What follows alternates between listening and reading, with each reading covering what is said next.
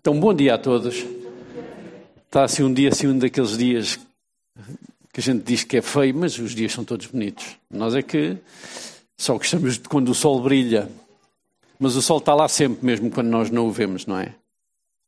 E a nossa vida espiritual às vezes também é assim, não é? Nós sentimos-nos às vezes sozinhos, o que é certo é que Deus está lá. Nós é que parece que temos assim umas nuvens à frente e não estamos a conseguir ver. Eu hoje hum, quando estava a preparar uh, esta pregação, pensava no como é que eu vou uh, apresentar esta passagem. E um, eu pensei no centro da nossa fé. Pensei quem é que é o centro da nossa fé. E pensei na pessoa de Jesus Cristo, não há, não há outro. Uh, e hoje vivemos num mundo que está cheio de ofertas religiosas. Nós vivemos num mundo cheio de soluções para os problemas de toda a gente. E geralmente as pessoas escolhem por interesse pessoal aquilo que me agrada mais, aquilo que no momento, no curto prazo, soluciona, entre aspas, os meus problemas. Mas nós que nos dizemos cristãos, nós queremos numa pessoa, queremos em Jesus Cristo, o Filho de Deus. E sabemos que Ele é o único que tem poder para perdoar os nossos pecados. Nós estávamos a cantar isso agora mesmo, não é? Escolhidos, perdoados. Ele, Jesus, é o único que nos justificou perante Deus. E este é o verdadeiro Evangelho. E é este Evangelho que tem que ser o nosso testemunho e nenhum outro. Então, a passagem de hoje fala Marcos, capítulo 2, a partir do versículo 1, vai falar sobre uma cura. E o tema que eu decidi dar a esta mensagem é porque é que devemos procurar Jesus Cristo? E, e dividi isto em três áreas, pegando aqui neste episódio. Devemos procurar a Jesus Cristo porque Ele é a solução. Devemos procurar porque Ele também é o único que tem poder para perdoar os nossos pecados. E devemos procurá-lo e continuar a procurá-lo, porque sem ele não temos fé. Então, em Marcos 2, diz assim: E alguns dias depois entrou outra vez em Cafarnaum e soube-se que estava em casa. E logo se juntaram tantos que nem ainda nos lugares junto à porta cabiam, e anunciava-lhes a palavra. E vieram ter com ele, conduzindo um paralítico trazido por quatro. E não podendo aproximar-se dele por causa da multidão, descobriram o telhado onde estava e, fazendo um buraco, baixaram o leito em que jazia o paralítico. E Jesus, vendo a fé deles, disse ao paralítico: Filho, perdoados estão os teus pecados. E estavam ali assentados alguns dos escribas que razoavam em seus corações, dizendo: Porque diz este assim blasfémias? Quem pode perdoar pecados senão Deus? E Jesus, conhecendo logo em seu espírito que assim arrazoavam entre si, lhes disse: Por que razoais sobre estas coisas em vossos corações? Qual é mais fácil? Dizer ao paralítico: Estão perdoados os teus pecados? Ou dizer-lhe: Levanta-te e toma o teu leito e anda? Ora, para que saibais que o Filho do Homem tem na terra poder para perdoar pecados, disse ao paralítico: A ti te digo: Levanta-te, toma o teu leito e vai para a tua casa. E levantou-se e, tomando logo o leito, saiu em presença de todos, de sorte que todos se admiraram e glorificaram a Deus, dizendo: Nunca tal vimos. Senhor, obrigado por mais este, esta parte, Senhor, que hoje nos dás da tua palavra. Ensina-nos, Senhor, dá-nos corações para que possamos ver que realmente aquilo que tu fizeste na nossa vida nunca ninguém fez. Nunca vimos aquilo que tu fizeste em nós, Senhor, e que continuas a fazer. Possamos olhar para ti, Senhor, e manter os nossos olhos fixos em ti. Tu és o autor e o consumador da nossa fé, Senhor. Por isso, abençoa esta palavra, fala aos nossos corações através dela, Senhor. Fortalece a nossa fé, Senhor, para que continuemos dia a dia, cada vez mais, com os olhos postos em ti e não nas circunstâncias desta vida. Obrigado por isso, obrigado pelo teu ânimo, obrigado por aquilo que fizeste por nós. E nós agradecemos-te em nome de Jesus, Deus. Amém. Esta passagem fala então sobre o perdão e a cura que Jesus fez a um paralítico. Fala também da maneira como Cristo restaurou a vida de uma pessoa que não tinha esperança e que estava presa às circunstâncias da vida. E as circunstâncias podem ser muito diferentes. A prisão deste era um leito onde ele não podia sair. E o que eu quero falar hoje então é sobre o que é que Jesus quer fazer ainda hoje também a todos aqueles que de alguma forma também têm uma dor destas, estão presos a alguma coisa. Também todos os que o buscam, qual é a razão da busca? O que é que verdadeiramente nós procuramos quando vamos a Cristo? Este episódio acontece, e nós estamos a continuar esta série de estudos, depois de Jesus ter curado o enninhado, depois de ter curado a sogra de Pedro, depois de ter feito muitos milagres e expulso muitos demónios, mas Jesus nunca perdeu a noção, e nós vimos isso há 15 dias, do, da sua missão. Ele queria pregar o Evangelho. E nós vemos aqui em Marcos que pregar o Evangelho é anunciava-lhes a palavra. É exatamente isso que quer dizer no versículo 2. E logo se juntaram tantos que nem ainda nos lugares junto à porta cabiam e anunciava-lhes a palavra. Essa era a missão. Jesus veio anunciar o Evangelho. Era ele, mas não só os atos, mas também aquilo que ele dizia. E as coisas andavam em conjunto. Por isso é que as pessoas diziam que ele falava com poder, com autoridade. Eles reconheciam autoridade naquilo que Jesus dizia.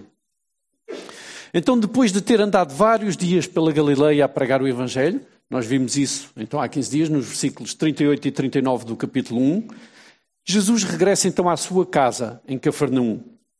Jesus, como sabem, nasceu em Belém, cresceu e foi educado na Nazaré, mas depois decidiu ir morar para Cafarnaum. Isto por altura em que João foi preso. E nessa altura, então, talvez seja uma, uma zona onde, onde Jesus uh, viu mais recepção ao seu Evangelho. E, e, vem dizer isso. Mas também depois, mais à frente, Jesus vai dizer que há uma grande responsabilidade por causa dele ter estado tanto tempo ao pé deles, de ter feito tantos milagres. Ele diz que se Sodoma tivesse visto os sinais e maravilhas que eles se calhar se tinham arrependido. E portanto que por eles terem visto, o julgamento sobre eles ia ser muito superior. Porquê? Porque eles viram, eles presenciaram os sinais, eles viram o Cristo, o Messias, agir no meio deles, não é? E é natural que no meio destes milagres todos as pessoas depois vão falando. Naquela altura não havia redes sociais, as redes sociais eram muitas vezes os eirados, o, topo das casas, onde a gente já vai ver como é que eles faziam, mas era de boca em boca que as coisas se comunicavam. E os feitos de Jesus iam sendo conhecidos. E o que é certo é que cada vez mais havia pessoas a chegarem e virem a ouvir e verem presencialmente quem é este Jesus que tanto se fala. Eu também quero ver, eu quero ouvir qual é a mensagem dele, os sinais que ele faz, porque é que faz. Em Cafarnaum é uma zona humilde. A Galileia fica no norte de Israel. E às vezes é um bocadinho como nós, nós temos tendência uh, a criar regiões, né? nós, nós importamos aos, um, aos alentejanos uma série de anedotas e de, de dizeres, mas na verdade um, acabamos por estereotipar as pessoas. Os do norte são assim, os do centro são assim, etc. E para os israelitas, os do norte eram de segunda classe. Os verdadeiros judeus estavam junto a Jerusalém, ali na zona da Judeia, e os lá de cima da Galileia, até porque estavam separados pelos samaritanos, quer dizer, Pronto, eram assim umas pessoas mais humildes, mas eu acho que foi isso mesmo que Jesus encontrou e foi por isso que ele dedicou tanto tempo no, do seu ministério lá na Galileia. Eram pessoas humildes, honestas, compostas na sua maioria por agricultores e pescadores. Era o que havia naquela altura. Mas o que é certo é que eram pessoas que o ouviam de bom grado. Tirando se calhar aqueles da terra de Jesus, não é? Que nós vemos algumas passagens que não aceitaram muito bem, mas é normal então que Jesus tenha investido muito tempo junto a estas pessoas simples. Então, a primeira pergunta que eu fiz é: porquê é que Jesus anunciava e porquê é que há pessoas que procuravam a Jesus? E a primeira indagação e a afirmação que eu digo é: procuravam porque queriam uma solução para a sua vida. E porque ele estava a ser apresentado como tendo essa solução. O que as pessoas ouviam falar de Jesus, os testemunhos que haviam, apontavam, ok, ele pode solucionar o meu problema. E é aqui então que encontramos estes quatro amigos a levar um seu amigo paralítico até Jesus.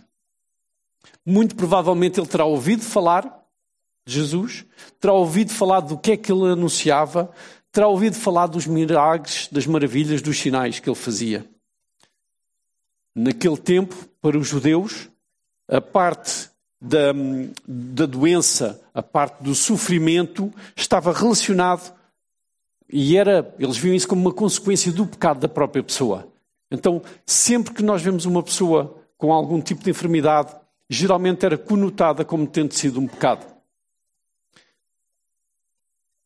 Mas levou-me, ao olhar para este, este trabalho destes quatro amigos, levou-me a pensar sobre o que é que as pessoas procuravam então em Jesus. Se era esta a noção de que eles tinham, o que é que verdadeiramente as pessoas, quando iam ter com Jesus, queriam? E acho que muitas, não estou a dizer todas, vamos ver episódios em que não, isso não aconteceu, mas muitas não queriam apenas a cura. Muitas queriam ser libertas. São duas coisas completamente distintas. Se para eles o pecado era a causa da enfermidade, o serem curadas também trazia uma libertação, trazia o perdão associado. É claro que muitos não fizeram esta ligação e muitos procuraram Jesus apenas pela cura em si. Nós temos o caso dos dez leprosos, que está em Lucas 17, dos versículos 11 a 19, em que só um desses dez voltou para agradecer a Jesus. E, na verdade, esse foi o que foi liberto. Os outros foram apenas curados. Jesus mostra também em João 6, 26 que não havia problema quando o buscavam por causa dos sinais e maravilhas que ele fazia mas que havia problema se o buscassem apenas para suprir uma necessidade sua. E este episódio de João 6,26 acontece no dia a seguir à multiplicação dos pães, quando Jesus alimenta 5 mil homens, cerca de 5 mil homens. E no dia seguinte eles vão à procura através de Jesus. E Jesus vai-lhes dizer uma coisa como está em João 6,27: Trabalhai não pela comida que parece, mas pela comida que permanece para a vida eterna, a qual o Filho do Homem vos dará porque este o Pai, Deus, o selou. Então ele tem ali um grande debate sobre vocês vêm atrás de mim porque querem ter apenas o pão, saciarem aquilo, a vossa necessidade. Eu estou-vos a dar muito mais do que isso. Eu não sou o pão que parece, eu sou o pão da vida. Eu sou aquele que pode vos dar vida eterna. E essa deve ser a razão pela qual vêm ter comigo. Não é para suprir as vossas necessidades básicas, é para serem libertos. Quando olhamos aqui para o, o, nosso paralítico, nós não sabemos, a Bíblia não nos diz qual é a origem que está nesta busca, porque é que ele vai buscar. Mas o que é certo é que ele sozinho não tinha hipótese de chegar a Jesus. Por ele próprio, ele não conseguia chegar até à solução dos seus problemas. Lembra-me um outro este episódio a cura de um paralítico no tanque de Betesda. Não sei se todos sabem a história. No tanque de Betesda estava um homem há 38 anos que padecia também do mesmo mal. E nesse tanque diziam que de vez em quando vinha um anjo que agitava as águas e o primeiro que entrasse então era curado da sua enfermidade. E ele estava ali há 38 anos. Ainda há pouco tempo nós tivemos uma, uma mensagem aqui sobre isso, que falámos sobre esse cego. Talvez por causa disso, ao fim de 38 anos, quando Jesus se aproximou dele, perguntou-lhe: Queres ser curado? Ou seja, porquê é que não? Então eu pus-me a pensar: ok, tanto o paralítico do tanque de Betesda como estes tinham uma necessidade. E é algo que mudou. Um teve 38 anos à espera, este, se calhar, não teve tanto. Nós não sabemos também. Mas há uma diferença muito grande entre os dois. É que o outro ele disse: Não há ninguém que me leve até às águas quando elas são agitadas. E aqui vemos este a ser transportado por quatro amigos que o vão levar. E esse também é algo que nós temos de ter noção. Muitas vezes precisamos de alguém que nos leve até Cristo. Muitos de nós fomos levados a Cristo por alguém, por um familiar, por um amigo. Muitos também cresceram na igreja quando digo cresceram na igreja, não é aqui, é cresceram num ambiente de igreja com pais cristãos. De certeza que este paralítico não teve a possibilidade de ver Jesus ao vivo.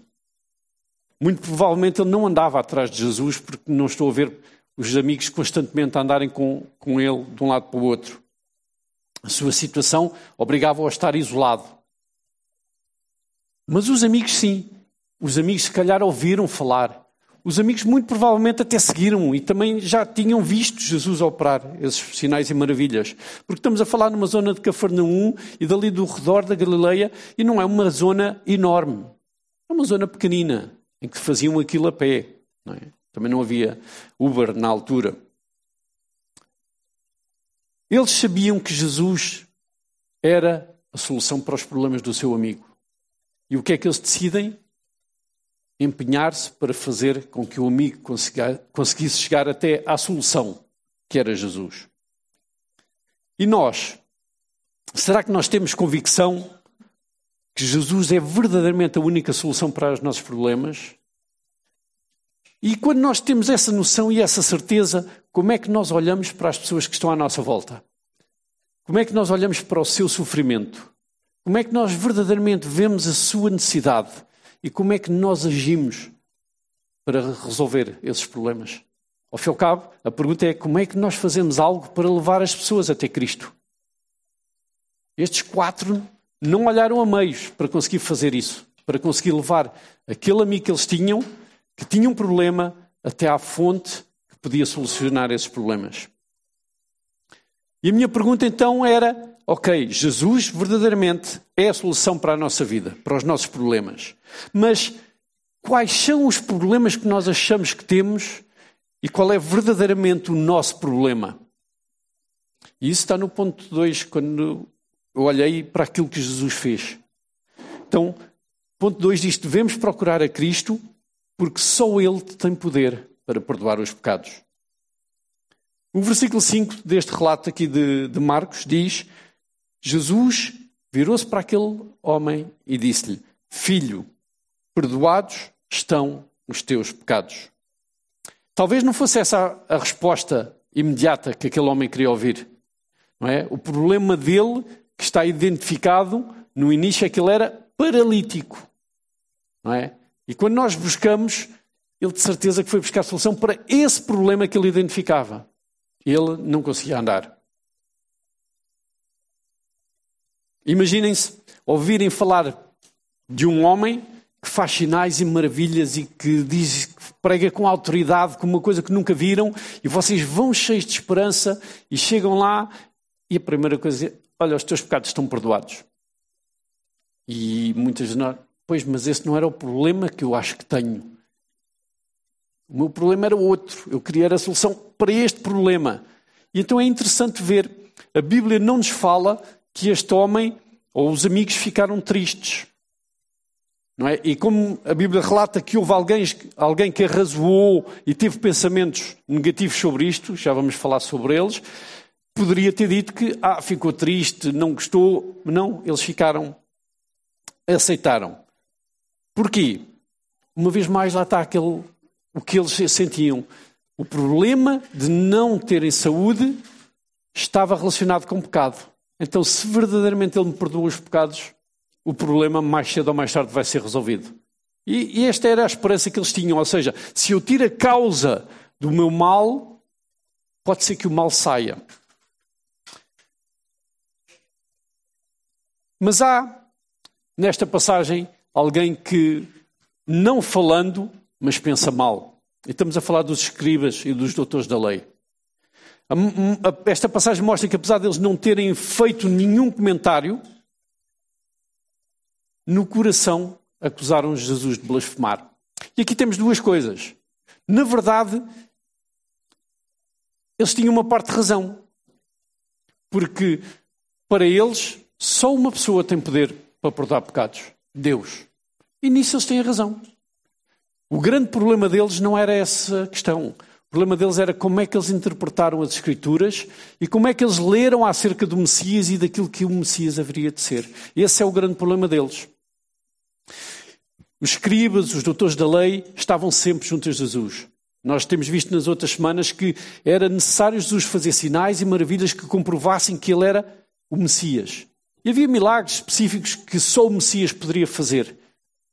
Mas o que é certo é que eles acompanhavam para ver onde é que podiam apanhar Jesus. O que é que ele fazia? Isto está de acordo ou não está? E o grande problema dos doutores da lei, dos fariseus e dos escribas era o preconceito. Então, Jesus nunca verdadeiramente esteve à prova para eles. O que eles tiveram não foi a validar os sinais. Eles estiveram sempre à procura de apanhar algo em que ele não fosse. Ou seja, o preconceito que eles tinham do Messias era muito diferente do Jesus que eles viam no dia a dia. Então Jesus nunca teve hipótese nesse sentido de ser aprovado, porque não era isso que os fariseus, os doutores da lei os escribas andavam a tentar fazer. O sentido e todo o seu esforço era desmascarar Jesus. Por isso é que eles estão constantemente a pô-lo à prova. E não aprendem cada vez que Jesus mostrava o seu erro. É por isso que também Jesus foi tão crítico para com os fariseus, para com os escribas e para com os doutores da lei. Eles tinham acesso às Escrituras, eles liam as Escrituras, eles, era a sua vida do dia a dia, era andar e investigar as Escrituras, tanto que era o que eles estavam a fazer ali, era analisarem o comportamento de Jesus de acordo com as Escrituras. E Jesus vai dizer muitas vezes: vocês não leem, vocês têm a fonte, falam de Moisés, mas na verdade não veem o que ele disse. Moisés falou acerca de mim. E vocês não veem isso. Jesus estava sempre a dizer: Vejam que está a ser cumprido o que diz a Escritura. E neste episódio é isso que Jesus vai fazer uma vez mais. Vai agarrar nesta forma deles pensarem e vai-lhes mostrar, tentar mostrar a verdade. Então Jesus vai-lhes responder, mesmo sem eles terem verbalizado uma única palavra.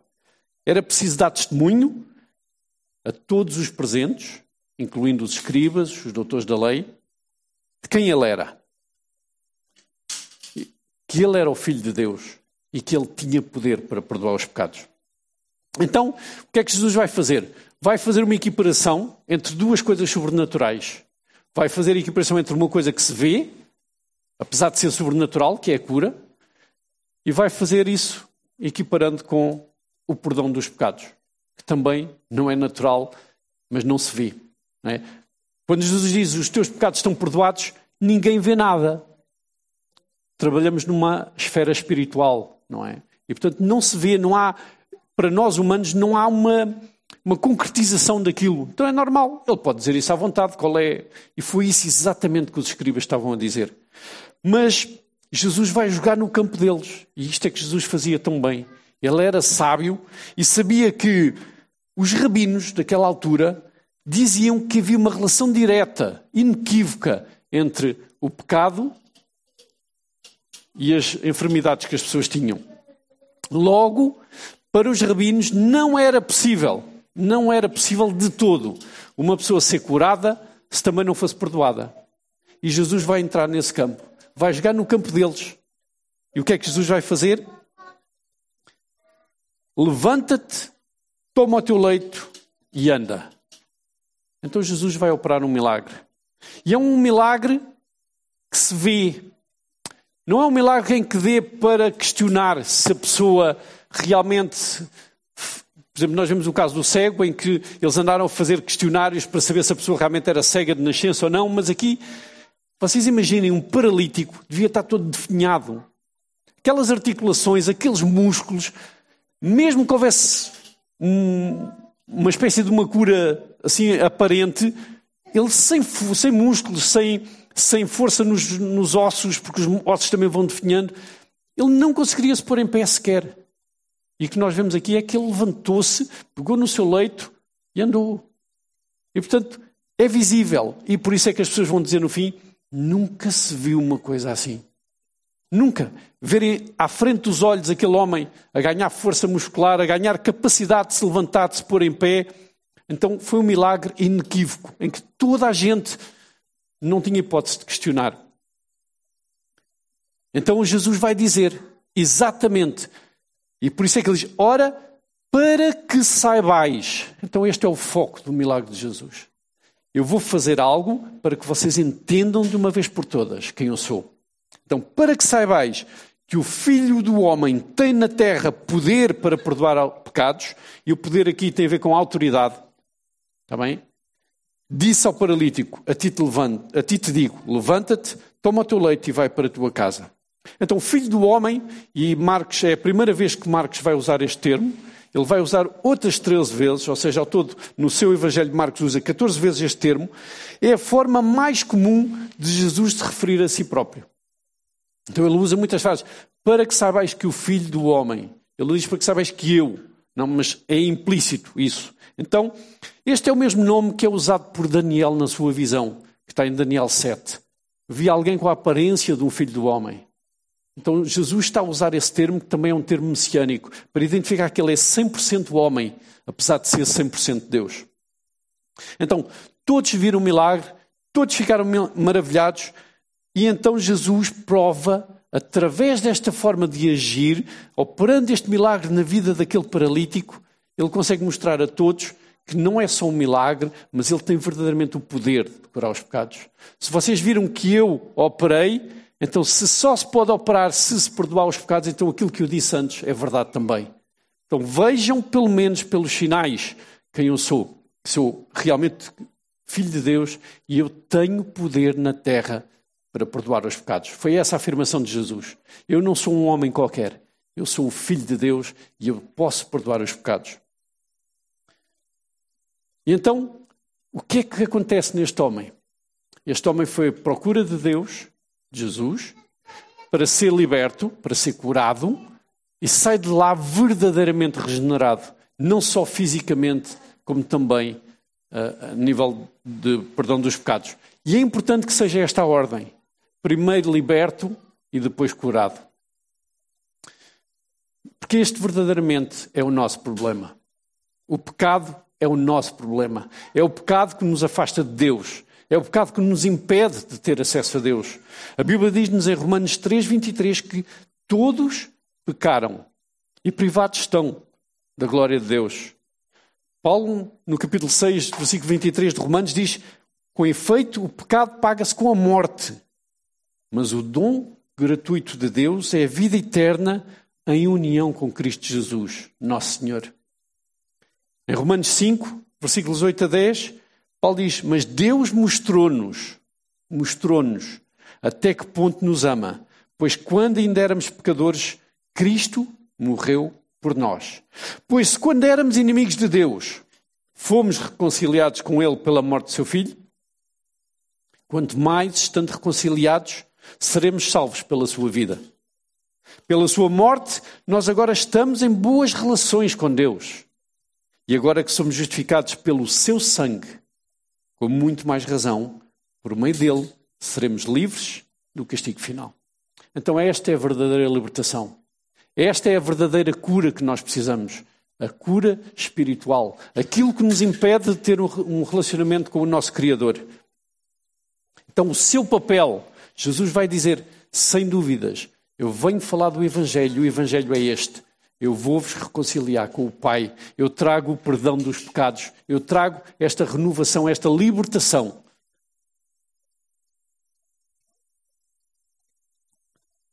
Jesus é o pão que não parece. É o único que nós, dia após dia, precisamos nos alimentar. Mas voltando ao texto, há um pormenor que eu não foquei e que é fundamental para este encontro com Jesus: a fé.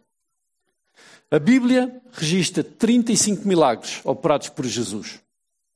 Esses milagres vão desde andar sobre as águas até ressuscitar um morto.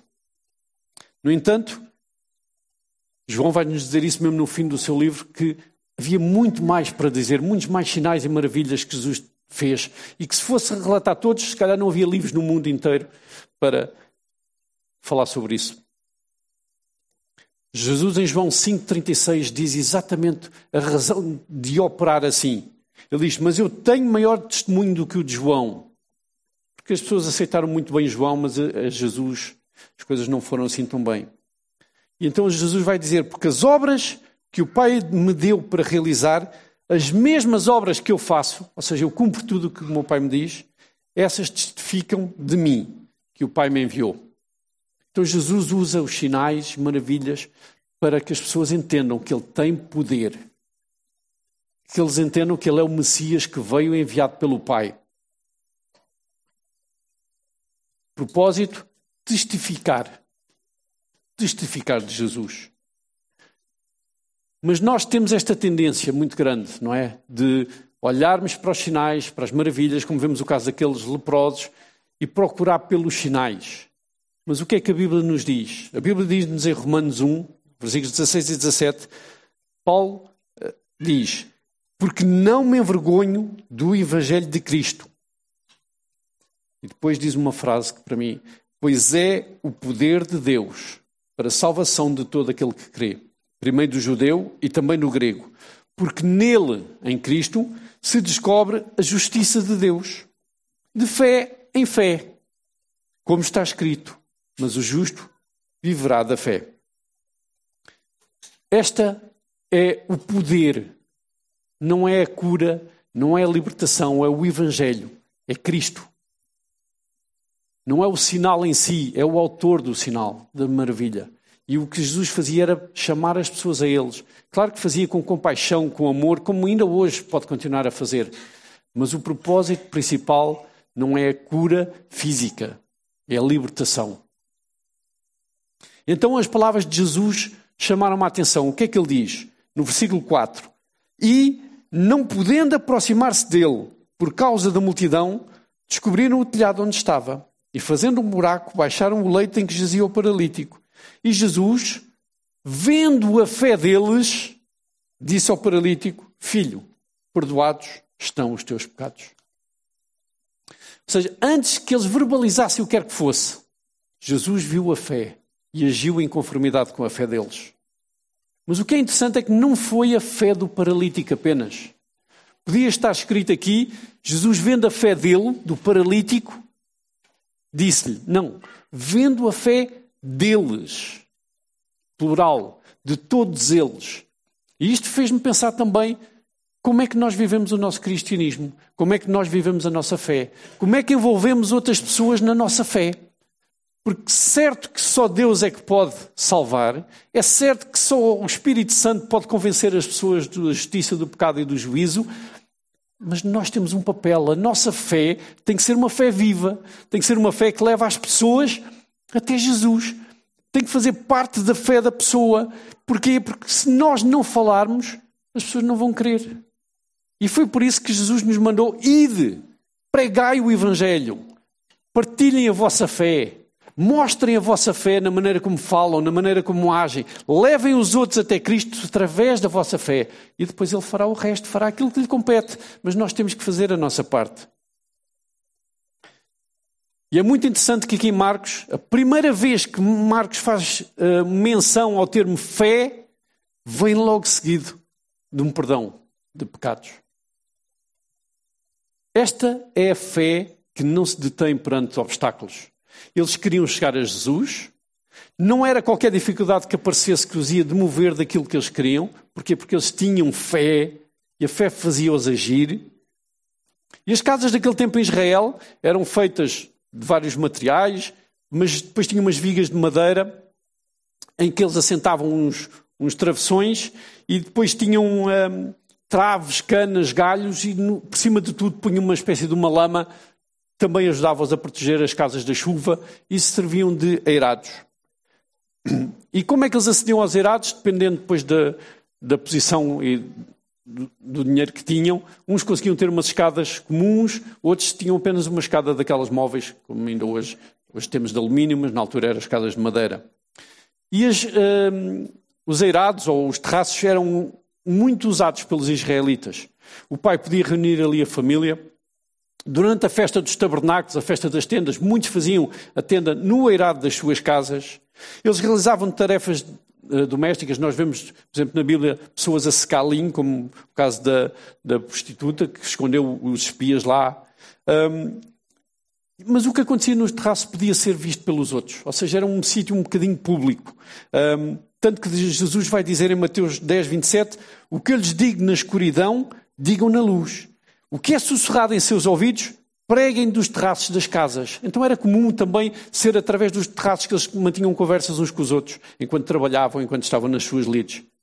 Estes amigos conseguiram chegar ao eirado. Eles pensaram como é que nós vamos lá então eles pensaram no eirado, chegaram lá acima, não sei se era um eirado com uma escada própria, se tiveram que subir por escadas de madeira. O que eu sei é que eles conseguiram lá chegar.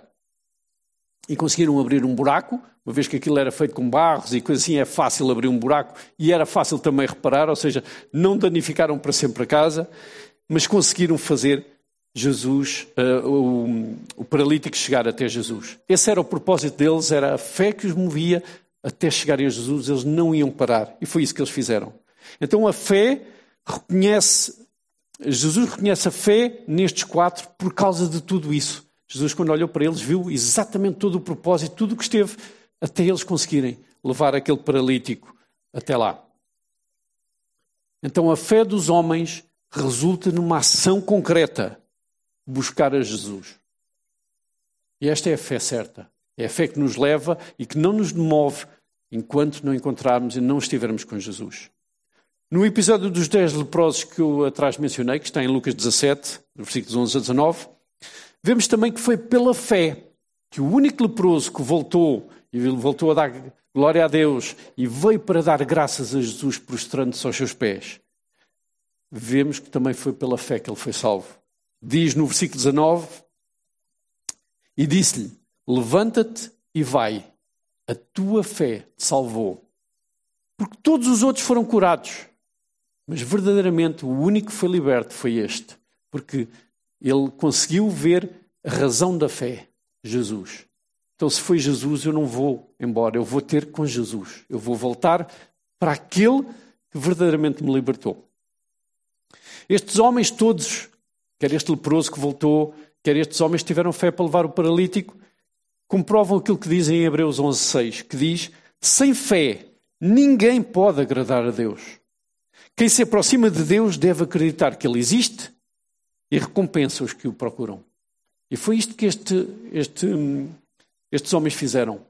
Foram ter com Jesus. Foi isto que este um, leproso fez. Foi eu fui a Jesus. Eu tenho que reconhecer quem é o autor da minha fé. E a nossa fé tem que depender inteiramente de Jesus. Em Hebreus 12, 2 diz mesmo isso. Tenhamos os olhos postos em Jesus, de quem a nossa fé depende inteiramente. Não é parcialmente, não é um bocadinho, é totalmente. Nossa fé depende de Jesus. Ele suportou a morte na cruz, sem se importar com a vergonha que nisso havia, sabendo a alegria que o esperava. Agora está à direita do trono de Deus. Então, quase que Paulo está-nos a dizer: olhem, Ele é a fonte, Ele é o único que nos pode motivar, é para Ele que nós temos que olhar constantemente. É Jesus, Jesus, Jesus. E este é o Evangelho de Paulo: é apontar para Jesus, para Jesus. Este é o Evangelho de Jesus, dizer que Ele é a solução. A nossa fé depende inteiramente de Jesus, porque só Ele nos pode dar o perdão dos pecados, como vimos em Romanos 5,8. E Paulo também, quando está no Aerópago a falar aos atenienses, em Atos 17, ele diz uma coisa muito interessante, diz, a partir do versículo 30 e versículo 31, Deus passou por cima da ignorância das pessoas até aos dias de hoje. Mas agora, Ele ordena que toda a gente, em toda a parte, se arrependa dos seus pecados. Marcou um dia para julgar o mundo com justiça por meio de um homem a quem designou e deu autoridade diante de todos, ressuscitando dos mortos. Está a falar de Jesus. Então, esta é a razão, é o, o que Jesus fez por nós. Por isso é que estávamos a falar há bocadinho, a Zita estava a dizer, nós não merecemos nada. Nós não fizemos nada para merecer. Nós fomos alcançados por esta graça. Então a nossa fé tem que apontar para Cristo, porque se nós metemos fé nas nossas coisas, naquilo que nós fizemos para chegar a Cristo, se damos alguma glória a nós próprios, isso é tudo vão. A nossa fé está em Cristo, na sua obra redentora. E nós dia a dia temos que relembrar isso. Eu sou quem tu dizes que eu sou. Eu sou aquilo que tu fizeste de mim. Aquilo que tu regeneraste em mim. Uma nova pessoa não mais escrava do pecado, mas agora livres. E não mais servos, mas filhos. Nós passamos de condição. Nós temos uma condição nova graças a Jesus. Essa é a verdadeira libertação que nós temos. Nós podemos andar com eh, dificuldades, e eu lembro-me muitas vezes de ser miúdo e, e na minha inocência, eh, acreditar que Deus me podia dar a mão, e depois, à medida que eu fui crescendo, a importância foi Jesus ter-me chegado liberto. Não é se eu tenho mão ou não tenho. Aliás, a Bíblia diz que mais vale entrar sem um olho no céu do que com os dois olhos irmos para o inferno. É um bocadinho esta notação que é o que é que nós procuramos? Quando vamos a Cristo, qual é o nosso verdadeiro interesse? Será que nós temos interesse em cimentar a nossa fé neste Cristo, neste Filho de Deus, que, nos, que veio a este mundo para nos libertar, que morreu por nós, que deu a sua vida, sendo humilhado, mas por causa da alegria que ele teve em poder chegar para si, todos nós. Será que nós colaboramos com Jesus nesta alegria que ele teve no seu trabalho? Para concluir, queria só dizer que muitos de nós chegamos a Cristo também através de milagres. Já ouvimos muito ao longo da história aqui desta igreja. Outros, porque estavam com necessidades ou passar momentos difíceis na vida e alguém lhes falou de Jesus. E geralmente esse é o papel. Quando nós vemos, alguém nos fala da solução. É certo que muita gente às vezes não cria relacionamentos para poder ganhar o direito a ser ouvido. Mas é importante nós, no nosso meio, no conjunto de amigos, nós termos aquelas amizades que nos permitem falar da razão da nossa fé. E não temos vergonha com isso. Bem pelo contrário, deve ser uma coisa natural. E que as pessoas aceitem. Porquê? Porque vivem e veem-nos a viver com prazer essa fé. Não é uma fé vã, é uma fé no verdadeiro Filho de Deus. Mas será que ficamos por aqui? Será que nos alegramos porque fomos curados, porque fomos libertos, porque uma situação difícil da nossa vida passou? É que a nossa tendência é assim que o problema acaba, ok, Deus fica para lá. E nós temos estado a ler a Bíblia e lemos isso mesmo. Lemos que as pessoas esquecem-se tão rápido. Tão rápido. Nós estamos a ler o Antigo Testamento e os reis esqueciam-se de Deus rapidamente. Eles ouviam os relatos antigos, mas depois, rapidamente, e vemos tantos reis que começavam bem, mas depois facilmente esqueciam e continuavam a deixar adorar a outros deuses, a outros naquelas colinas à volta de Israel. Então muitos de nós, depois de conhecerem, chegaram-se a Ele. E quando nós chegamos e não só somos curados, mas somos libertos, a nossa vida tem que mudar. Tem que refletir esta nova posição em que Jesus nos põe. É? Nós estamos sentados nos lugares celestiais com Cristo Jesus. É lá. É lá que é a nossa posição, não é aqui. Aqui temos o nosso corpo, continuamos a viver aqui, mas nós fomos transportados para o reino do Filho do seu amor, não é? Então, esta é a razão de procurarmos e de continuarmos a procurar Jesus. É a nossa fé depende dele. E se eu me desligo dele, de alguma forma, a minha fé vai acabar por desvanecer. É preciso conhecermos cada vez mais quem é este Jesus. Nós conhecemos tão pouco, mas a Bíblia relata-nos não só o que ele fez, mas toda a Bíblia aponta para quem ele é, para o seu propósito redentor. E é conhecendo, é conhecendo que nós nos relacionamos. Isso acontece na nossa vida. Como é que nós vamos relacionar-nos com alguém que não conhecemos? Vai ser um relacionamento muito supérfluo. E é por isso que às vezes temos dificuldade em orar, em tirar um tempo para estar com Cristo. Porquê? Porque, na verdade, quem é este Cristo com quem eu vou estar estes minutinhos a sós? Quem verdadeiramente é? Que tipo de fé é que eu tenho? Então, quando nós temos esta fé verdadeira, nós vamos ter prazer em estar com Ele, em ler sobre Ele, em conhecê-lo mais. Então, esse é o meu desafio hoje. É que tudo o que fazemos e procuramos chegar que não seja apenas para nosso interesse, mas para o interesse do Reino, para refletir aquilo que Ele já fez por nós. E obedecer é então um ato de fé. Obedecer acaba por ser a maneira como nós mostramos que queremos verdadeiramente em Jesus Cristo, que queremos na Sua obra, que queremos naquilo que Ele fez por nós. Obedecer acaba por ser a maneira como nós pomos a fé em ação. Esse é o que é esperado de nós. Jesus disse, está escrito em João 14,15: Se me amardes, guardareis os meus mandamentos.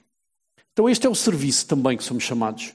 Não só a ter este relacionamento, mas agora como é que nós refletimos? E olhando para o episódio, vamos relembrar o que é que aqueles amigos fizeram e vamos relembrar o que é que o paralítico fez. Ele entrou sendo levado por alguém, mas saiu ele próprio levando as suas coisas. Ele já não dependia de outros, ele agora tinha autonomia para fazer ele próprio. E é importante que nós também aprendamos isso. Nós entramos aqui necessitados, somos transformados e agora é-nos pedido um serviço: servir este reino, servir este Jesus maravilhoso, sendo nós agora a levar outros também. E esse é o meu desafio. Como é que nós estamos a viver a nossa vida e a nossa fé? Como é que refletimos esta fé no Autor, neste Jesus maravilhoso? Como é que nós refletimos isso no nosso dia a dia, nos nossos relacionamentos? Como é que refletimos isso em comunhão aqui na igreja? Como é que nós olhamos para aqueles que às vezes estão a desviar-se do caminho, e a Bíblia fala-nos disso, e vamos lá com uma mão agarrá-lo? O que é que nós fazemos? O que é que nós agimos? O que é que nos move? O que é que nos dá esta alegria, este prazer? Fazemos com o intuito de ser críticos apenas? Ou temos verdadeiro interesse genuíno e partilhamos do mesmo amor com que fomos alcançados? Este então é o serviço de quem que se espera de quem já procurou e encontrou Jesus Cristo. De quem sabe que Ele é a solução dos problemas da nossa vida.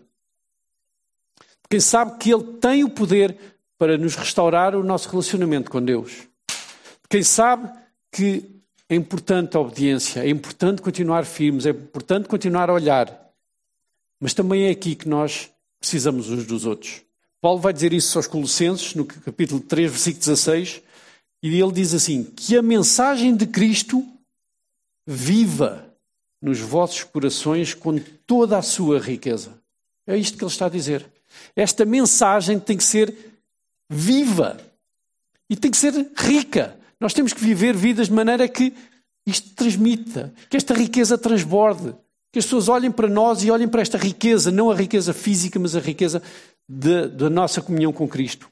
E depois ele vai dizer: procurem instruir-se e animar-se uns aos outros com muita sabedoria. E é aqui que nós somos chamados a viver como igreja, a servir como igreja, a ajudar-nos a crescer uns, uns aos outros e a caminharmos nesta direção de fazermos aquilo que a igreja deve fazer no mundo apresentar Cristo. E nós sozinhos não conseguimos. Nós sozinhos somos fracos, limitados e todos temos as nossas, as nossas fraquezas. É por isso que precisamos uns dos outros. Eu estou alegre por este milagre de Deus na minha vida. Eu não tenho palavras como não estava. Não há palavras, não há forma de agradecer um dia ter sido alvo do maior milagre, que é ser arrancado das trevas, do império das trevas, e ser transportado para o reino do Filho do seu amor. Eu não fiz nada. E quando eu olho para isso, eu sinto-me levado a agradecer. Só e essa gratidão tem que ser um testemunho da nossa vida. E tudo o que fizermos, esta sabedoria com que devemos falar uns aos outros, tem que ser essa sabedoria que vem da gratidão. Não é de imposição, não é de eu sou melhor do que tu. Não. É eu estou grato porque Jesus fez na minha vida. Eu quero partilhar contigo essa gratidão, ajudando também a caminhar e preciso da tua ajuda na minha. Então continuemos a testemunhar de Jesus com as nossas ações, mas também com a nossa boca. Porque se não falarmos, as pessoas não adivinham. Se não as encaminharmos, as pessoas não vão chegar a Jesus. E esse é o nosso papel como igreja. É isso que nós somos chamados a fazer. Partilhar este grande amor que nós já temos convicção, que nós já recebemos, que nós já vivemos e que estávamos a agradecer há bocadinho, mas não o guardemos para nós. Também na maneira como nós nos comportamos com as máscaras, que vivemos estes tempos difíceis, quando saímos lá para fora, a maneira como estamos, tudo isso testemunha deste Cristo. Mas também que não sejamos invadidos pelo vírus da indiferença. Não nos deixemos levar e deixemos de comunicar com essas pessoas que estamos no dia a dia, que partilhamos o nosso dia a dia, o nosso trabalho com eles. Não, não deixem de partilhar também com uns com os outros uma mensagem, um SMS. Isso não implica esta proximidade, mas nós podemos continuar a manter este relacionamento, mesmo limitado e melhores dias virão, eu creio. Façamos uso de tudo o que temos ao dispor para propagar este Evangelho maravilhoso, que é Jesus Cristo. Jesus Cristo. Portanto, esse é o meu desafio para a Igreja e penso mesmo que Deus nos ajude a viver, interiorizar a cada dia esta mensagem. Fazer como estes amigos deste paralítico. Possamos não olhar a meios, até conseguimos ter os nossos amigos, aqueles a quem nós dizemos que amamos, também a viverem o mesmo Evangelho, a serem libertos e a terem vidas cheias e que eles possam se juntar a nós. Já viram como a amizade iria crescer? Eu, isso é o que eu quero para os meus amigos. Eu digo-lhes mesmo: olha, eu não consigo ficar calado. Eu gosto mais de ti para não te apresentar aquilo que para mim é a essência da vida. E quando eu falo assim, a receptividade é completamente diferente, porque eu não estou a impor, eu estou-lhes a transmitir a minha alegria, o meu gozo. E quando é assim, os amigos recebem a, a palavra e a mensagem.